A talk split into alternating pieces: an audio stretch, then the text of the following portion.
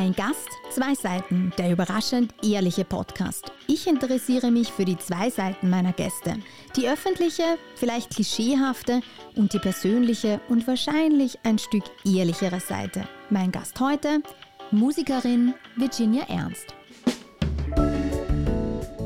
Ein Gast, zwei Seiten, der überraschend ehrliche Podcast. Mit mir, Miriam Labus.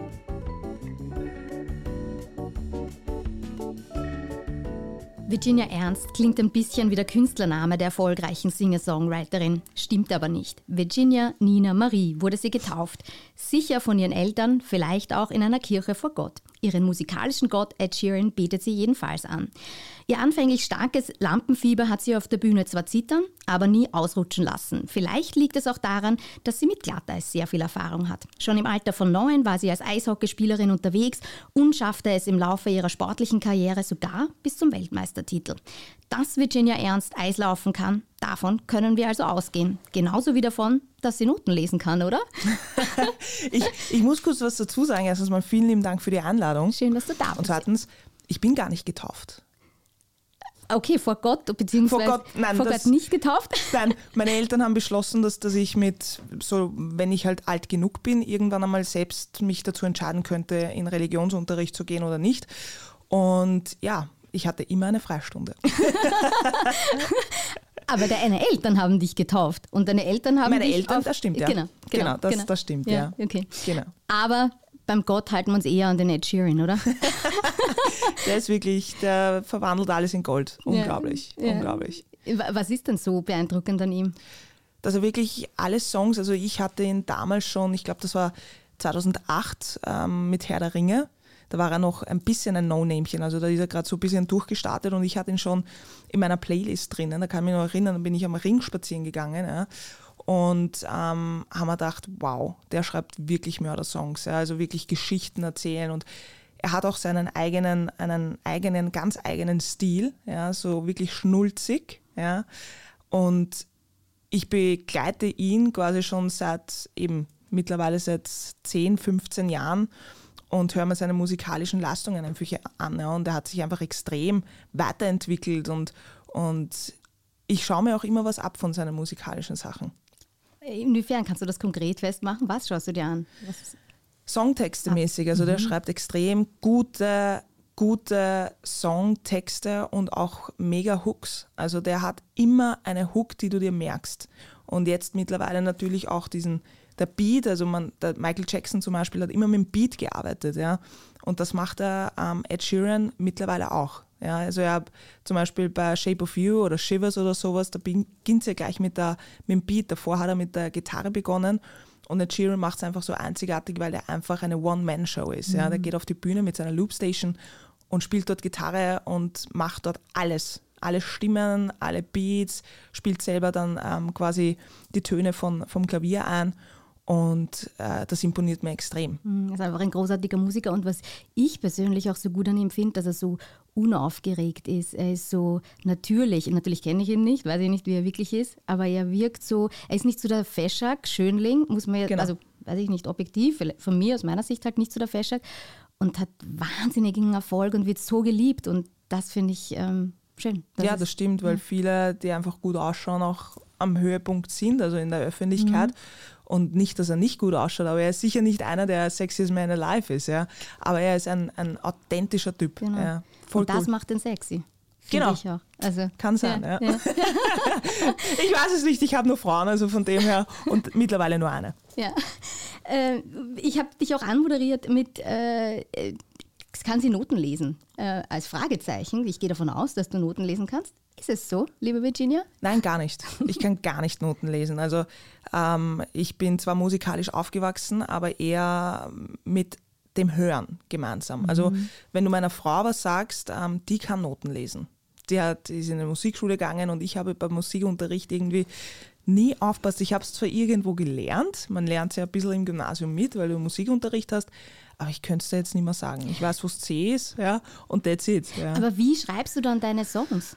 Also wie kann ich mir das vorstellen? Wie kannst du das dann wieder reproduzieren? Wie schreibst du Melodien? ohne die Noten niederzuschreiben? Na, ich merke es mir quasi. Also ich bin, ich bin dann so, dass ich mir das alles ähm, ins Handy aufnehme Also jede Melodie, die ich im Kopf habe oder auch von der Gitarre. Die Gitarre ist eigentlich nur der Begleiter. Für mich ist vielmehr diese Harmonie in der Stimme und einfach das, was ich gerade spüre und wo ich hingehe mit der Stimme und das passt. So schreibe ich meine Songs. Und da entsteht als erst ein Dummy-Text, also quasi irgendwas, habla, habla, habla. Und der wird dann ausgearbeitet. Also ich habe so jetzt mittlerweile eine ganz eigene Technik, wie ich Songs angehe. Ja, das hat sich auch über die Jahre erst entwickelt. Nimmst du uns da ein bisschen mit? Wie, wie, wie gehst du Songs an oder in welcher Stimmung schreibst du auch die besten Songs? Also die besten Songs habe ich definitiv geschrieben, wo ich mich gerade getrennt habe oder irgendwie emotional gebrochen war. Sagen wir so, also mein größter Hit war ja Rockin' und Soldier. Mhm. Und Soldier habe ich geschrieben, ähm, gar nicht aus irgendeinem Herzschmerz heraus, also jetzt beziehungsmäßig, sondern Soldier war so, da war gerade YouTube extrem aktuell, also das war gar nicht, noch gar nicht so Instagram oder so, sondern ich habe sehr viel auf YouTube gesehen und habe gesehen, wie ähm, Soldaten nach Hause gekommen sind und ihre Frauen, ihre Kinder überrascht haben.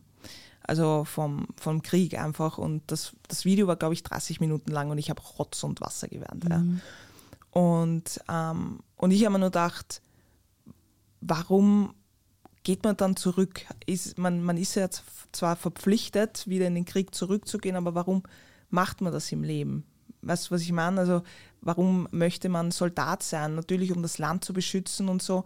Aber man hat ja Familie zu Hause irgendwo, die man liebt. Und ich könnte mein Leben nicht riskieren für sowas, ja, weil ich möchte bei meiner Familie sein. Und, und das steht über allem letztendlich, das genau. sehe ich auch so wie du. Mhm. Und so ist quasi Soldier entstanden, in fünf Minuten geschrieben. Und, und Rockin' ist basiert auch auf einer, einer eigentlich einer kurzen Beziehung, ja, die mich aber irgendwie ein ähm, bisschen mitgenommen hat. Und ich war nie ein Mensch, der Gedichte schreiben konnte, der zeichnen konnte. Oder ich bin auch nicht der Typ, ich bin zwar sehr sportlich, aber ich kann, ich muss das in Worte um, also aus, auf, ausschreiben, so dass ich es auch aussprechen kann. Und ähm, ich kann das so am besten verarbeiten. Also wenn mir irgendwas passiert im Leben, dann schreibe ich Songs darüber. Also meine ganzen Songs sind eigentlich Geschichten aus meinem Leben, seit ich klein bin. Mhm. Und auch das Herz spielt, wie du es auch gesagt hast, das Herz spielt doch eine, eine äh, große Rolle offensichtlich, wenn du gerade in der Emotion da die besten, größten Hits auch geschrieben hast. Ähm, was ich jetzt sehr spannend finde, ist, dass du auch deine Tattoos, du hast sehr viele Tattoos, die sieht man jetzt leider nicht, weil du ein langjähriges... Äh, ist kalt draußen. ähm, ich habe... Äh, aber ich weiß natürlich, dass du die Tattoos hast, deshalb möchte ich dich darauf auch ansprechen, weil auch die Tattoos auf deinem Körper über deine Songs was aussagen. Inwiefern? Ja, es ist eigentlich mein ganzes Leben, was drauf ist. Also es ist angefangen, hat es eigentlich, ich habe am Waden unten ähm, fünf Sterne. Eine ist eine schwedische und ähm, österreichische Flagge für dass ich ähm, drei Jahre in Schweden war und die fünf Sterne für die als fünf, Eishockeyspielerin als Eishockeyspielerin genau und die fünf Sterne für die fünf Weltmeisterschaften, die ich gespielt habe. Mhm. Und ähm, dann ist es eigentlich weitergegangen. Ich habe auf der rechten Seite dann noch ein Tattoo für meine Eltern und der bunte Arm links von mir, ich wollte was Einzigartiges, ich wollte was haben, was niemand anderer hat. Ja.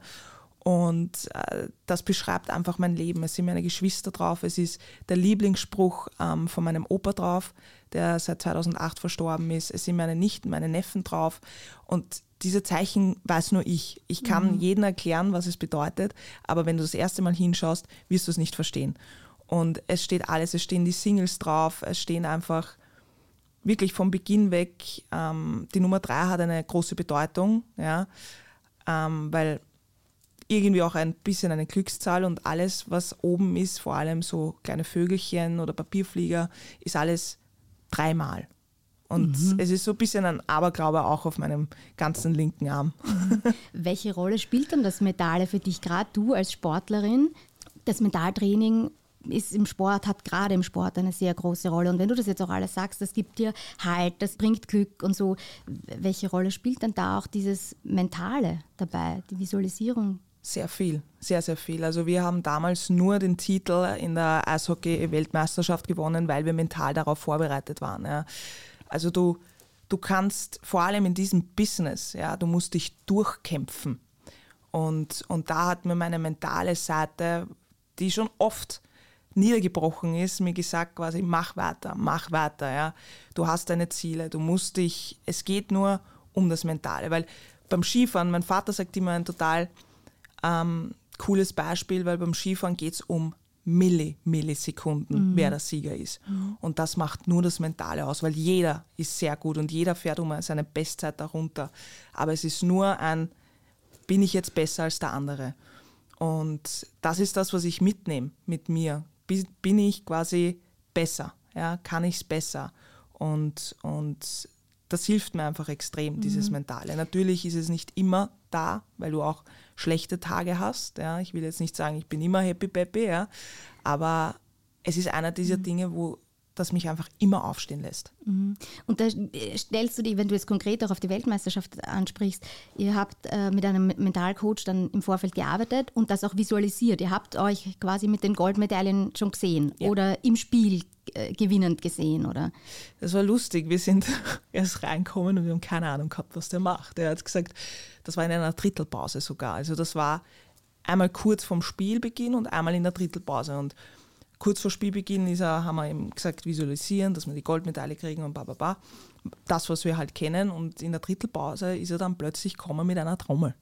So, tack, tack, tack. Und wir haben so angeschaut und haben uns gedacht, was macht der? Ja. Und dann haben wir wirklich in diesem Drittel, glaube ich, das beste Drittel aller Zeiten gespielt und haben Gold nach Hause gebracht. Das war ein Wahnsinn. Ja. Ich weiß nicht, was er mit uns gemacht hat, aber ich glaube, dieses Fokussieren und dieses einmal an was anderes denken, wieder Energie danken. Ich glaube, das hat er quasi mit uns gemacht. Ja. Sehr skurril, wir haben es danach nie wieder gemacht, ja, aber ich denke sehr gerne daran zurück. Die, worauf führst du diesen Beat zurück? Was hat der mit euch gemacht, gerade dass er euch irritiert hat, dieser Beat? Äh, oder wie? Ich, ich kann es dir ehrlich gesagt nicht okay. sagen. Ich glaube einfach, dass wir einmal innegehalten haben mhm. und uns auf dieses Klopfen fokussiert mhm. haben und nicht auf dieses hektische Spiel und sehr viel Nervosität und sehr viel, ähm, wie soll ich sagen, du, du hast in einem Eishockey-Spiel sehr viel emotionale Seiten. Du hast Wut, du hast Freude, du hast Spaß, ja. Mhm. Ähm, du leidest, ja. Und, und ich glaube, da hat er uns einmal kurz einmal auf die Seite geholt und gesagt, so, jetzt machst du mal kurz Pause, hörst du das kurz an. Niemand hat geredet. Jeder war total relaxed, also du warst total erholt ja, mhm. Und danach sind wir wieder aufs Eis gegangen und hatten volle Energie. Mhm. Und die Gedanken vielleicht auch weg und frei irgendwie und genau fokussiert dann auf Und da kannst du es dann Spiel. zulassen. Ja, ja. ja. Genau. Ja. Ähm, wir sind ja jetzt in dem Teil der, des Erfolges, der positiven Seite deines Lebens. Ähm, was da von als Außen Betrachtende ähm, auch auffällt, ist so die Bilderbuchgeschichte, so hast deine Frau erwähnt, und die Bilderbuchgeschichte deines Outings oder Nicht-Outings, das es gar nicht gebraucht mhm. hat. Ähm, mhm.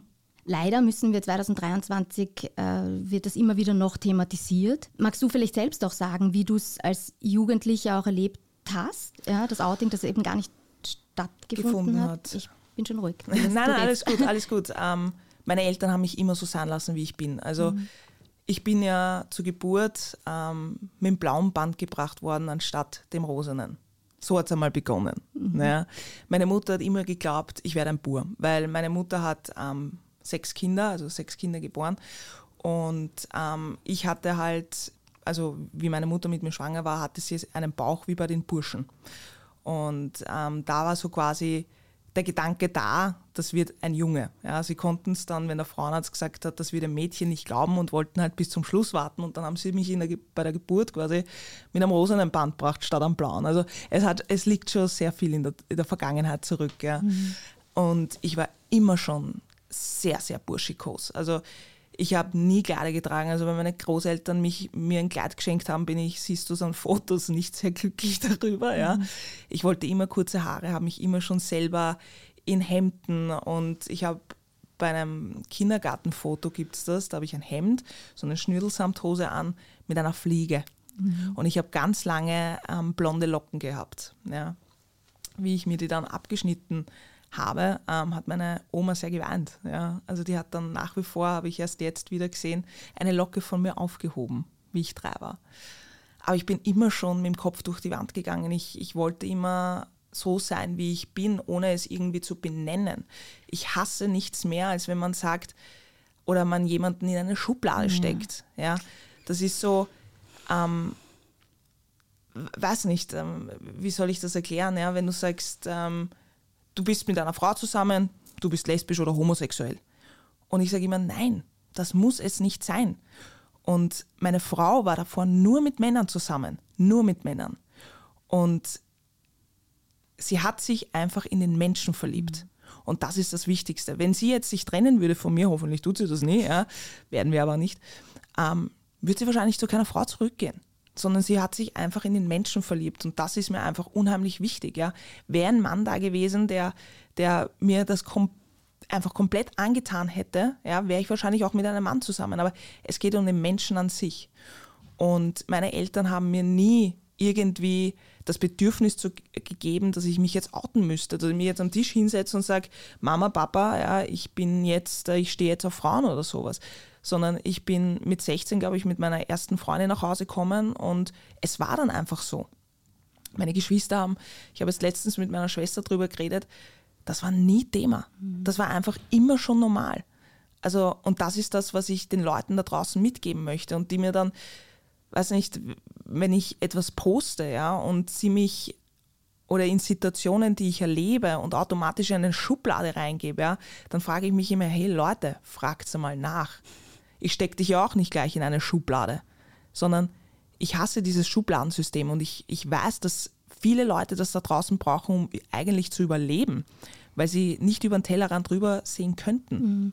Ich glaube, das ist das Schubladendenken und das irgendwo jemanden einordnen ist manchmal was, oder so rechtfertige ich es für mich auch, weil ich sitze im Rollstuhl, das hört man nicht, deshalb sage ich es an der Stelle und werde natürlich auch ganz oft in eine Schublade gesteckt. Äh? Und deshalb kann ich das so gerade total mitfühlen und, und wie, wie, wütend das auch manchmal macht, einfach in eine Schublade gesteckt zu werden. Und ich rechtfertige es für mich manchmal, dass unser Gehirn vielleicht auch so funktioniert, weil wir von so vielen Reizen, mit so vielen Reizen konfrontiert sind tagtäglich, dass so ein bisschen ein Schubladendenken hilft im Alltag und, und das ist aber das Wichtige, dass wenn ich dann jemanden kennenlerne, dem oder der dann die Chance gebe, da rauszubrechen, weil diese Vorurteile kommen ja von irgendwoher oder diese Klischees oder was auch immer. Aber ich finde das Wichtige, dass wir dann halt bereit sind auszubrechen und dem Gegenüber halt eine Chance geben, weil also wir sind alle ganz individuell. Das wissen nur leider wenige. Ja. Jeder ist individuell, so wie du ja. schon gesagt hast. Ja. ja. Und das ist auch der Grund, warum ich gewisse Statements äußere auf meinen Social Media Kanälen mhm. und ich weiß, ich äh, eck da ziemlich viel an. Ja. Mhm. Aber das ist das, was ich weitergeben möchte. Mhm. Dass, dass du den anderen die Möglichkeit gibst, mhm. dir, also, dass du erklären kannst, wie du dich fühlst. Mhm. Ja. Aber es gibt noch immer einige Leute, die dann einfach nach dem Statement dich noch immer in eine Schublade stecken. Mhm. Ja. Das wird auch immer so bleiben. Du hast diese Prozentanteile. Ja. Aber wenn ich was dazu beitragen kann, dass man nicht mehr so denkt, dann mache ich das gerne. Mhm, mhm.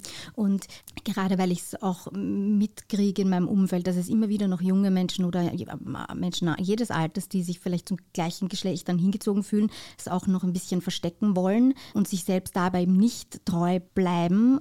Gibt es was, was du wirklich jetzt auch sagen kannst, das hat dir konkret geholfen als Jugendliche, wenn du Zweifel hattest? Gibt es da was? Ich kann mich nur erinnern, ich glaube, ich war neun, zehn mhm. und ähm, ich habe schon probiert, irgendwie mädchenhaft zu sein, ja, lange Haare zu haben, enge Sachen anzuziehen, aber ich habe mich nie, nie wohl gefühlt. Ja.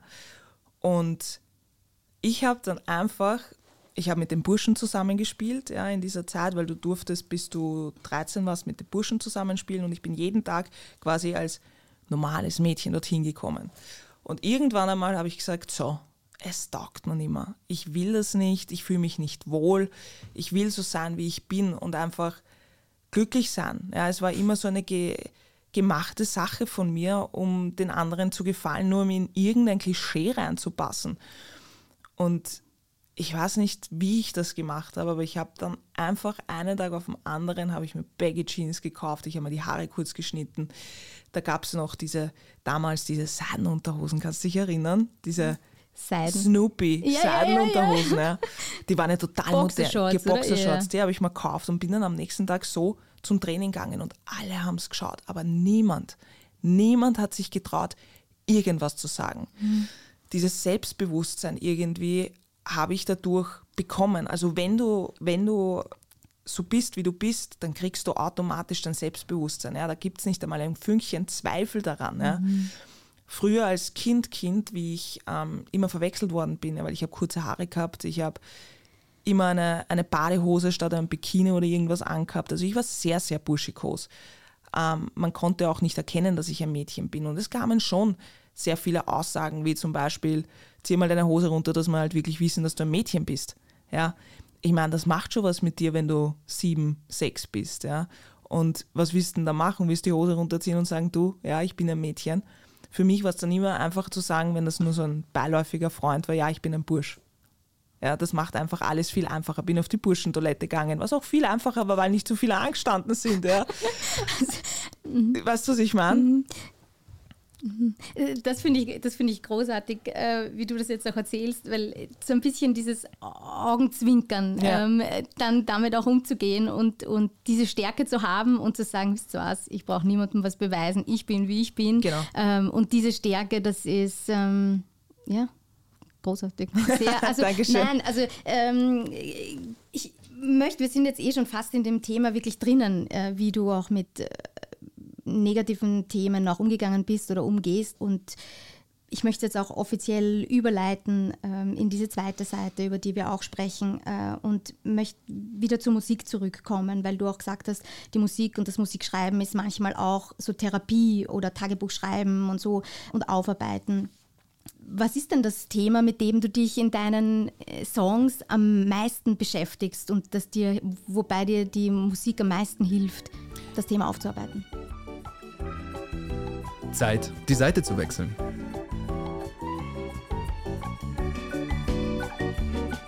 Also angefangen habe ich damit, dass ich eigentlich meinen Kummer loswerde. Herzschmerz. Mhm. Also Liebesbeziehungen. Darum handelt es, glaube ich, um 90 Prozent in jedem Song. Ja. Du kannst dich einfach mit vielen anderen identifizieren. Ja. Also viele erleben einfach dasselbe. Ähm, ich war nie ein Songschreiber, der Happy Peppy schreibt. Ja, ich habe es probiert. Ja. Ich komme immer wieder auf das Melancholische und die düsteren Noten irgendwie zurück, weil ich da einfach ähm, das besser verarbeiten kann. Ich tue mir wahnsinnig schwer, ähm, Nummern zu schreiben, wo es um Party geht oder um Gesaufe, weißt du, was ich meine? So oberflächliches genau, Zeug. Genau, mhm. ich, ich, ich möchte tiefgründigere Sachen einfach ansprechen und und das hat mir damals mit Trennungen einfach extrem geholfen. Nachdem ich aber dann sehr glücklich verheiratet bin, oder seit 2017 eigentlich, oder 2016 sind wir zusammengekommen, gab es halt diese Momente nicht mehr, dass es irgendwie eine Trennung gibt. Somit hat das dann auch mit diesem Liebesthema aufgehört. Ich habe dann ähm, mit meiner Frau gemeinsam geschrieben, wir haben eine wirklich coole Nummer gemeinsam geschrieben. Und ähm, habe es jetzt, ich habe jetzt lange nicht geschrieben, weil ich mir gedacht habe, nein, es muss wieder mal kommen. Also das, das soll von alleine kommen. Ich will es nicht erzwingen. Ja. Ich habe viele Songs vorbereitet gehabt. Ich wollte ein Album releasen. Ja. Ich glaube, ich sage das zum ersten Mal jetzt hier vor dir. Ja. Ähm, ich hatte vor, dass ich im Frühjahr ein Album release, ähm, habe Songs dazu geschrieben, habe wirklich ein Jahr daran gearbeitet und dann habe ich es nicht gespürt. Mhm. Weißt du, was ich meine? Mhm. Du, du arbeitest auf was hin, du, du produzierst das und sind super Songs, aber ich habe es nicht gespürt.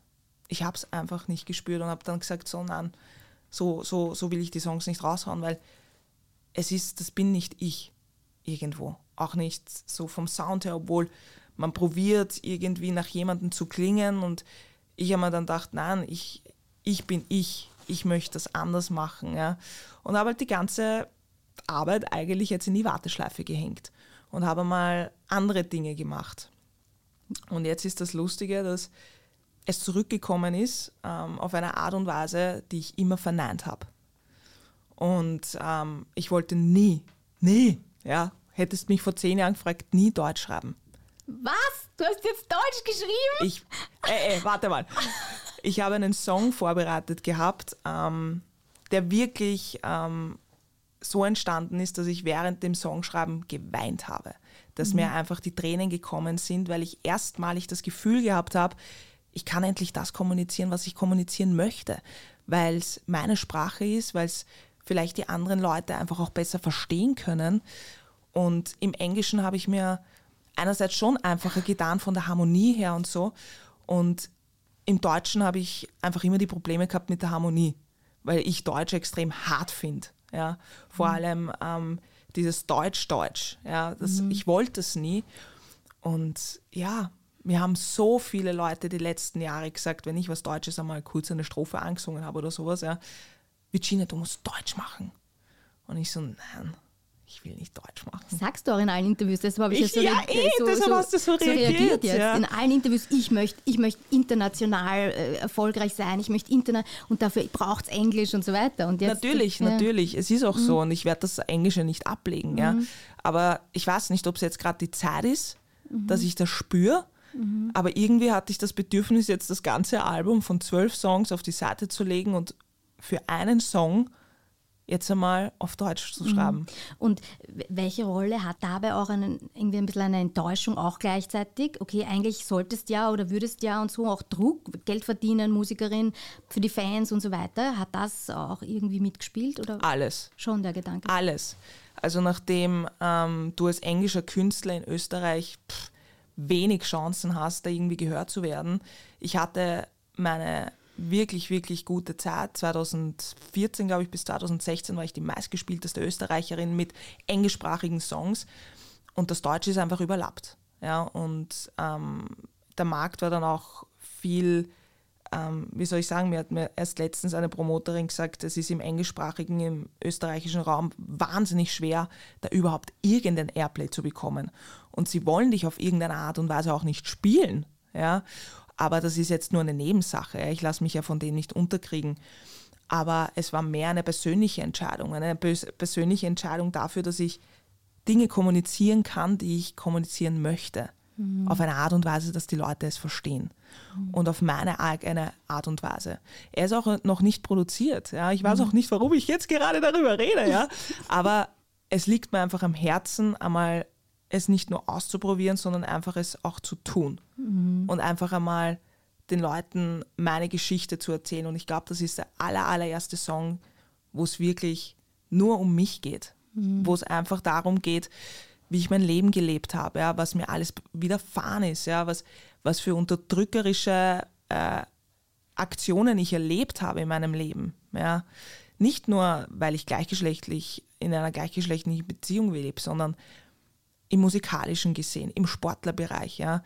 Ich habe das alles in einen Song verpackt und unter, man kann durch die Zahlen einfach lesen. Mhm. Und ich hoffe, die Leute werden das dann auch einfach bemerken und sehen, was man als Frau, vor mhm. allem als gleichgeschlechtliche lebende Frau äh, im Leben so erlebt. Ja, dass mhm. es nicht nur Agmadewiesen ist, sondern mhm. dass ich wirklich viel durchgegangen bin. Mhm. Wirklich, wirklich viel. Mhm. Und natürlich, man zeigt auf den ganzen Social Media Plattformen seine beste Seite. Ja, und, ähm, und mir geht es wahnsinnig gut. Ja, ich habe ja auch viel durchgemacht. Ich habe ja auch mich vom Boden wieder aufgehoben und gesagt, ich mache jetzt weiter. Ohne der Hilfe meiner Eltern, meiner Frau oder sowas hätte ich das ja nie geschafft. Ja. Und da fällt mir nur ein gutes Beispiel an. Ich wollte damals mit zehn Jahren oder elf Jahren nicht mehr Eishockey spielen. Und meine Mutter hat, da, äh, hat mich abgeholt von der Schule und ich gesagt, ich gehe nicht zum Training. Und sie hat gesagt, Virginia, du gehst jetzt zum Training. Einerseits, weil ich sehr anstrengend war und zweitens, weil es mir einfach gut getan hat. Und drittens, weil ich es dann wirklich weit geschafft habe. Die hat mich da durchgeboxt und hat gesagt, du gehst jetzt da zum Training. Weil Talent hatte ich. Nur die, Konsequent, die Konsequentheit hat einfach gefehlt. Mhm. Und das war halt jetzt in der Musik oder in meiner Berufung auch so der Fall, dass ich mir einfach in manchen Wegen extrem schwer getan habe und unbedingt durch diese Türe wollte. Und aber im Endeffekt war es dann die Türe links daneben. Ja. Aber spürst du das dann eben selbst oder weil du von außen manchmal das Gefühl hast, deine Frau, deine Mama zwingen dich zum Glück oder bringen dich irgendwie dann in. in Nein, sie verhelfen mir. Also okay. es ist schon eine, eine enorme Stütze. Also ähm, wahrscheinlich hätte ich es alleine natürlich auch geschafft, aber nicht so, so schnell, sage ich jetzt mhm. einmal. Ja. Aber das liegt in deiner eigenen Verantwortung. Willst du es oder willst du es nicht? Ja. Ja, und du also eine dann, Entscheidung. Mhm. Du hörst schon in dich selber rein, dann, ob dass, ob du das bist, genauso wie du das jetzt auch gesagt hast mit deinen deutschen Texten. Wie gehst du denn auch damit um, wenn die, gerade wenn du auch sagst, du schreibst alle deine Lieder selbst und gibst sehr viel Preis dadurch auch aus deinem Herzen, von deinem Inneren und kommunizierst das an deine Fans, aber halt leider nicht nur an deine Fans, weil das andere auch hören. Wie gehst du damit um? Dann zu wissen, du breitest eigentlich dein tiefes Inneres aus, auch vor Leuten, die dir vielleicht nicht so gut tun. Oder tun, genau. Ja. ja. Hast du erstens einmal immer, ja. egal wenn du größer wirst, hast du einfach einen gewissen Prozentanteil, der dich hasst, der dich einfach anonym ansteigt oder einfach nicht mag. Das hast du in jeder Branche. Und ich hatte die Wahl. Entweder ziehe ich mich zurück und lasse mein quasi Privatleben und meine ganzen Geschichten für mich und gebe den Leuten sehr viel Gesprächsmaterial. Oder ich kommuniziere sehr viel und gebe denen einfach keinen Zweifel an mir selbst, dass sie jetzt schlecht über mich reden könnten. Für mich war das Zweite einfach wichtig, dass ich einfach der Vorreiter bin für das, was kommuniziert wird. Ich gebe so viel Preis aus meinem Leben, dass ich das einfach teilen möchte, weil viele, viele da draußen genau vielleicht denselben Werdegang haben und ich ihnen einfach viel dadurch nehmen kann. Das Einzige, was wir nicht kommunizieren, ist quasi unseren Sohn, ja, und auch mit Fotos. Alles andere, da wollen wir prinzipiell helfen anderen Leuten, dass die einfach auf gut Deutsch sich nichts schassen sollen. Mhm. Ja. Und das, das war mir einfach von Anfang an wichtig, weil umso mehr Zweifel du an deinem eigenen Leben hast, spürt das dein Gegenüber und redet nicht, dich natürlich darauf an. Und ich wollte nicht einfach in irgendeiner ähm, Tageszeitung mit irgendeinem Gerücht landen. Ja? Mhm. Ich wollte das als erster starten, dass mhm. dann was geredet wird. Mhm. Und eben auch authentisch, so wie du sagst, bei den Social Media, das hat mich ja auch auf die Idee gebracht, dass wir ganz oft auf den Social Media Kanälen das Positive und Glänzende sehen ähm, und eben nicht die anderen Seite, der Druck, die Probleme, die Sorgen, die wir auch halt alle haben. Ja? Und ähm, das bringt mich auch noch an ein Thema, wie du gesagt hast, offen damit umgehen und transparent auch. Was vor allem zu Beginn deiner Karriere ein Thema war, war die Nervosität auf der Bühne. Wie, wie, wie, wie nervös oder so bist du jetzt? Und wie gehst du auch damit um? Sprichst du es auch manchmal an vor deinen Fans? Ähm, ich war nie der Bühnenmensch. Also wie ich durchgestartet bin, habe ich gesagt, ich möchte nur Studiomusikerin werden. Ich gehe nicht auf die Bühne. Ja. Aber so nervös war ich. Ich habe mich, glaube ich, vor Pressekonferenzen ins Klo eingesperrt und habe gesagt, ich gehe da jetzt nicht raus. Ja. Ähm, es ist einerseits besser geworden, also diese Nervosität und dieses Du musst jetzt ja, da raus, ähm, ist definitiv schon besser geworden. Trotzdem ähm, gibt es ein paar Situationen, die ich bei Du nicht machen will, aber das dann trotzdem mache und es geht mir dann auch sehr gut danach. Ja. Das ist wie so Prüfungsstress. Danach ja. und da währenddessen, wie geht es da währenddessen? Währenddessen ist es so, dass die ersten Sekunden die schlimmsten sind. Also bei mir ist es auch zeitweise so, dass ich, ähm, dass es nicht von Anfang an da ist, sondern es passiert plötzlich währenddessen. Und dann verschwindet es wieder. Und ich gehe das halt dann durch. Ja, und dann ist es weg und dann habe ich das am Tag nicht mehr. Ja. Mhm. Aber vor dem habe ich, fürchte ich mich immer. Und es ist, es ist zwar nicht weggegangen, aber die Zeitspanne ist weniger geworden. Mhm. Also ich habe früher ein Konzert gehabt im weiß nicht wo ja, und habe schon eine Woche davor ähm, Bauchweh gekriegt. Ja. Und jetzt ist es halt nur noch zehn Minuten mhm. davor. Also die Zeitspanne wird weniger. Und, und ähm, es hat sich aber an der Nervosität selbst, wie du spürst, nichts verändert. Mhm. also die, meine Hoffnung stirbt zuletzt, ja, aber ich glaube, es wird sich auch nicht ändern, mhm. weil eine Barbara Streisand hat auch jedes Mal vor einem Auftritt ist die aufs Klo gegangen und musste sich übergeben. Mhm. Ja, ähm, es ist auch ein gewisser ähm, Faktor, dass du das halt noch immer gerne tust, weil würde die Nervosität nicht mehr da sein, denke ich mir, dann fehlt irgendwo was. Mhm. Ja. Aber im Moment denke ich mir, na, ich würde es nicht haben. Ne? Warum tut man sich das an? Genau. Ich könnte es genau. so viel einfacher haben. Irgendwie. Genau. genau ja. Ich erinnere mich auch an eine Aussage von dir, wo du sagst, gerade bei deinem besten, du hast bei Dancing Stars auch mitgemacht, ähm, gerade bei deinem allerbesten Tanz, wo du keine Fehler gemacht hast, genau danach bist du rausgefallen. Mein Konklusio, wie ich das gehört habe, war, wir selbst wollen perfekt sein, aber das Publikum, das Gegenüber, unsere Freunde finden das eigentlich sogar charmant und nett, wenn wir ein bisschen unperfekt sind und wenn wir nervös sind, wie du es jetzt gesagt hast, oder einfach diese, diese menschliche Seite auch zeigen, weil wir kennen das alle. Jeder von uns hat einmal Prüfungsangst gehabt oder was auch immer. Das war jetzt mein Conclusio. Wie, wie siehst du das? Genauso. Jeder Mensch ähm, hat Ecken und Kanten und meine Frau ist eine Überperfektionistin und hat durch mich gelernt, nicht perfektionistisch zu sein, weil das ist genau das, was dich menschlich macht. Jeder kocht mit demselben Wasser. Mhm. Ja? Und, und du bist jetzt nicht besser, weil du halt jetzt in der Öffentlichkeit stehst oder musst jetzt perfekt sein, weil du in der Öffentlichkeit stehst. Ja? Ich bin der Meinung, dass diese Ecken und Kanten genau dich ausmachen. Mhm. Und die Leute wollen nichts mhm. Perfektes von dir, mhm. ja, mhm. sondern wenn du Fehler machst, dann ist das menschlich. Und das mhm. habe ich erst so richtig bemerkt, auch bei Dancing Stars. Ja. Bei jedem Tanz davor habe ich irgendwo einen Hacker gehabt. Ja, bin rausgekommen, habe da einen Kick falsch gemacht oder was weiß ich und war sehr enttäuscht von mir selber, ja, weil da kommt der Ehrgeiz und Sportler und pipapo. Mhm. Und dann habe ich diese perfekte Runde.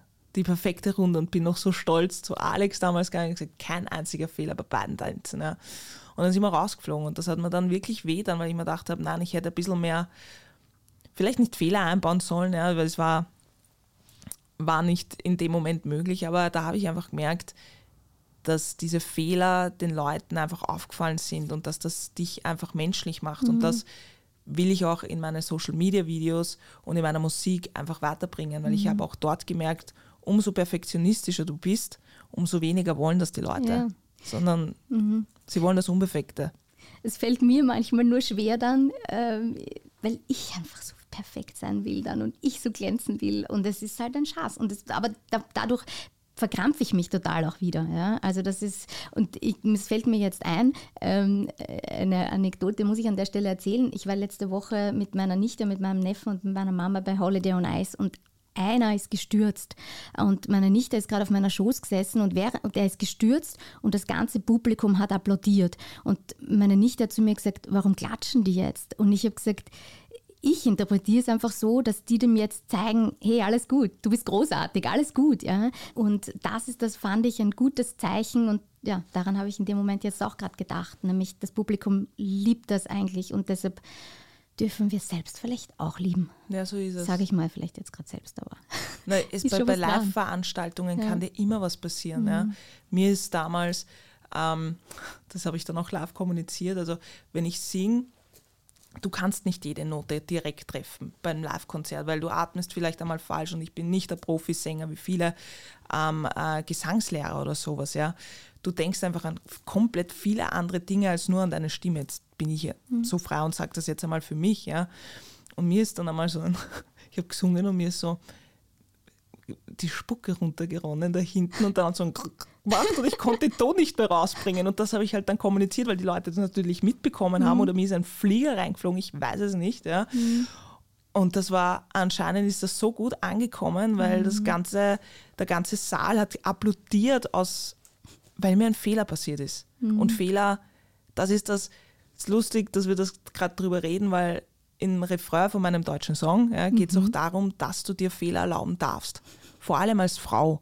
Ja, weil die Frau hat es definitiv schwieriger, in irgendeinem Job anerkannt zu werden. Sie muss viel mehr arbeiten für das, das, was ein Mann macht eigentlich.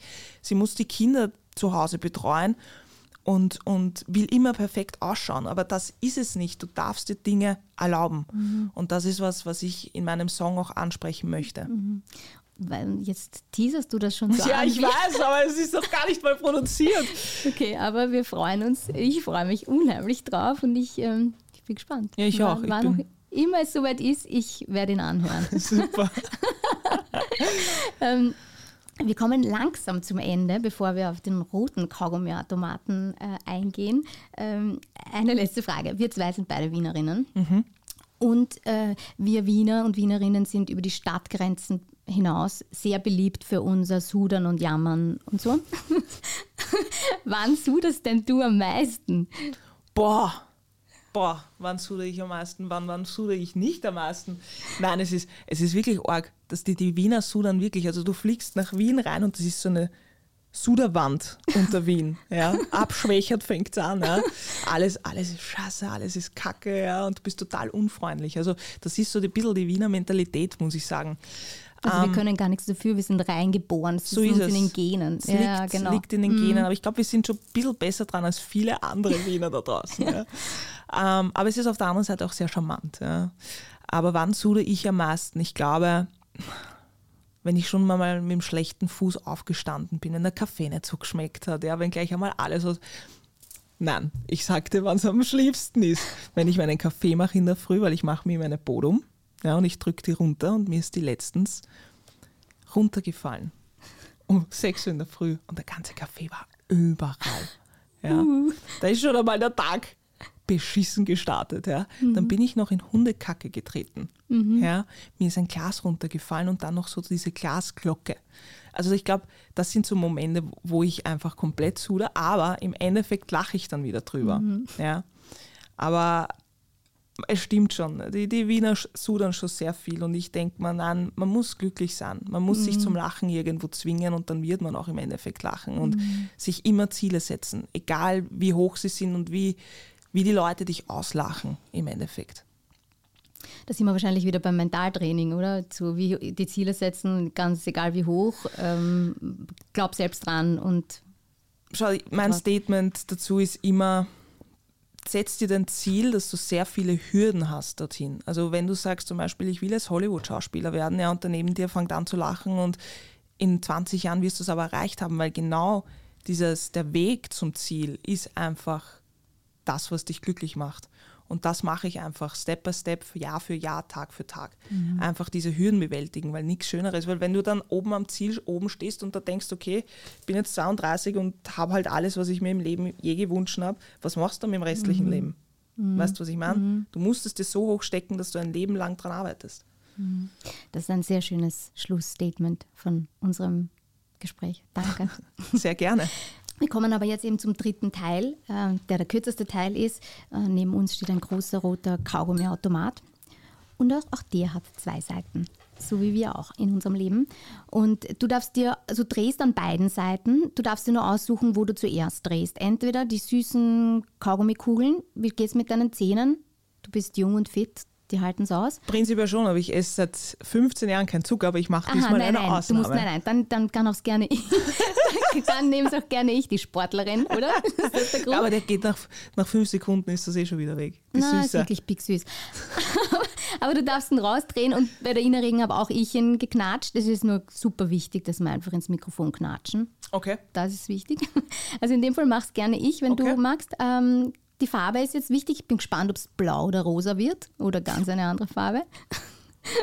ähm, und dann den Zettel. Und auf dem Zettel stehen Fragen und die stelle ich dir. Okay, also das heißt, ich nehme jetzt die 50 Cent. Genau. Wo fängst du an? Ich fange bei der Frage an. Ja. Auch Kaugummiautomaten können zwei Seiten haben.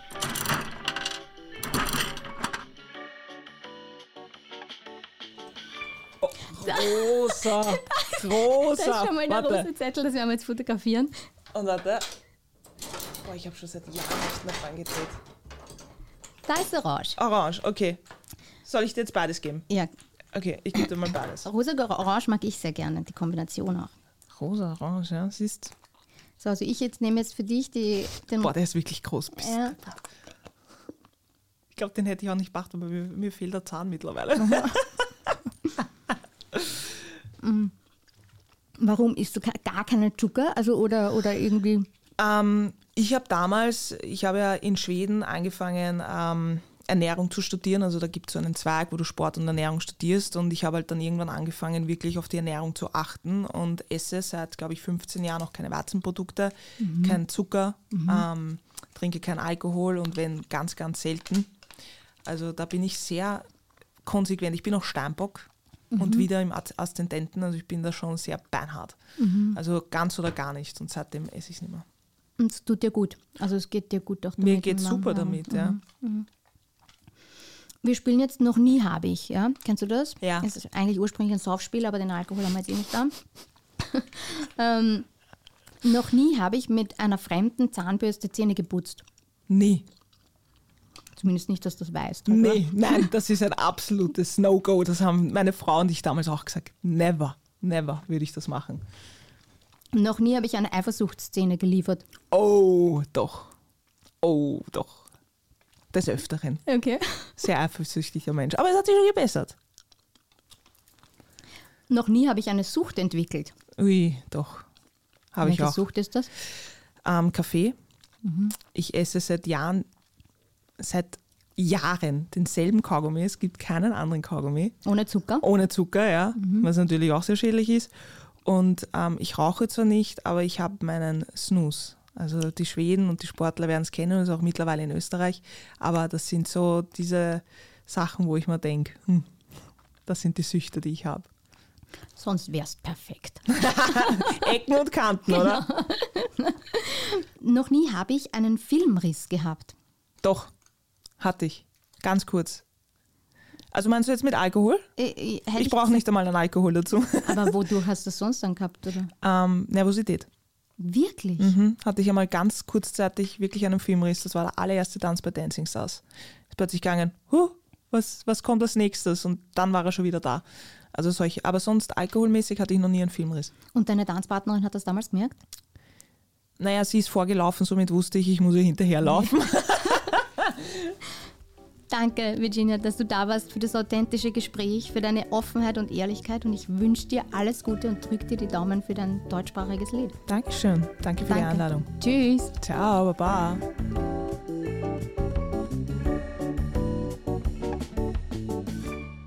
Weil wir gerade so unverblümt ehrlich sind, gestehe ich, dass ich die letzten zehn Jahre meine Social-Media-Kanäle ausschließlich passiv konsumiert habe und gerade erst beginne, Facebook und Instagram so richtig für mich zu entdecken und aktiv zu bespielen. Deshalb freue ich mich sehr, wenn ihr mir auf Facebook oder Instagram folgt oder auf meiner Webseite miriamlabus.at vorbeischaut. Ihr findet dort auch Hintergrundinformationen und Fotos zu meinen Gästen. Hinterlasst mir gern eure Kommentare und Meinungen, schreibt mir Fragen, die ich dann in den Kaugummiautomaten einwerfen werde. Und vielleicht beantwortet ja mein nächster Gast eure Fragen. Und um sicher zu gehen, dass ihr ab jetzt keine Folge verpasst, würde ich mich freuen, wenn ihr ein Gast, zwei Seiten bei Apple Podcast und Spotify abonniert und schreibt mir auch gern eine Bewertung.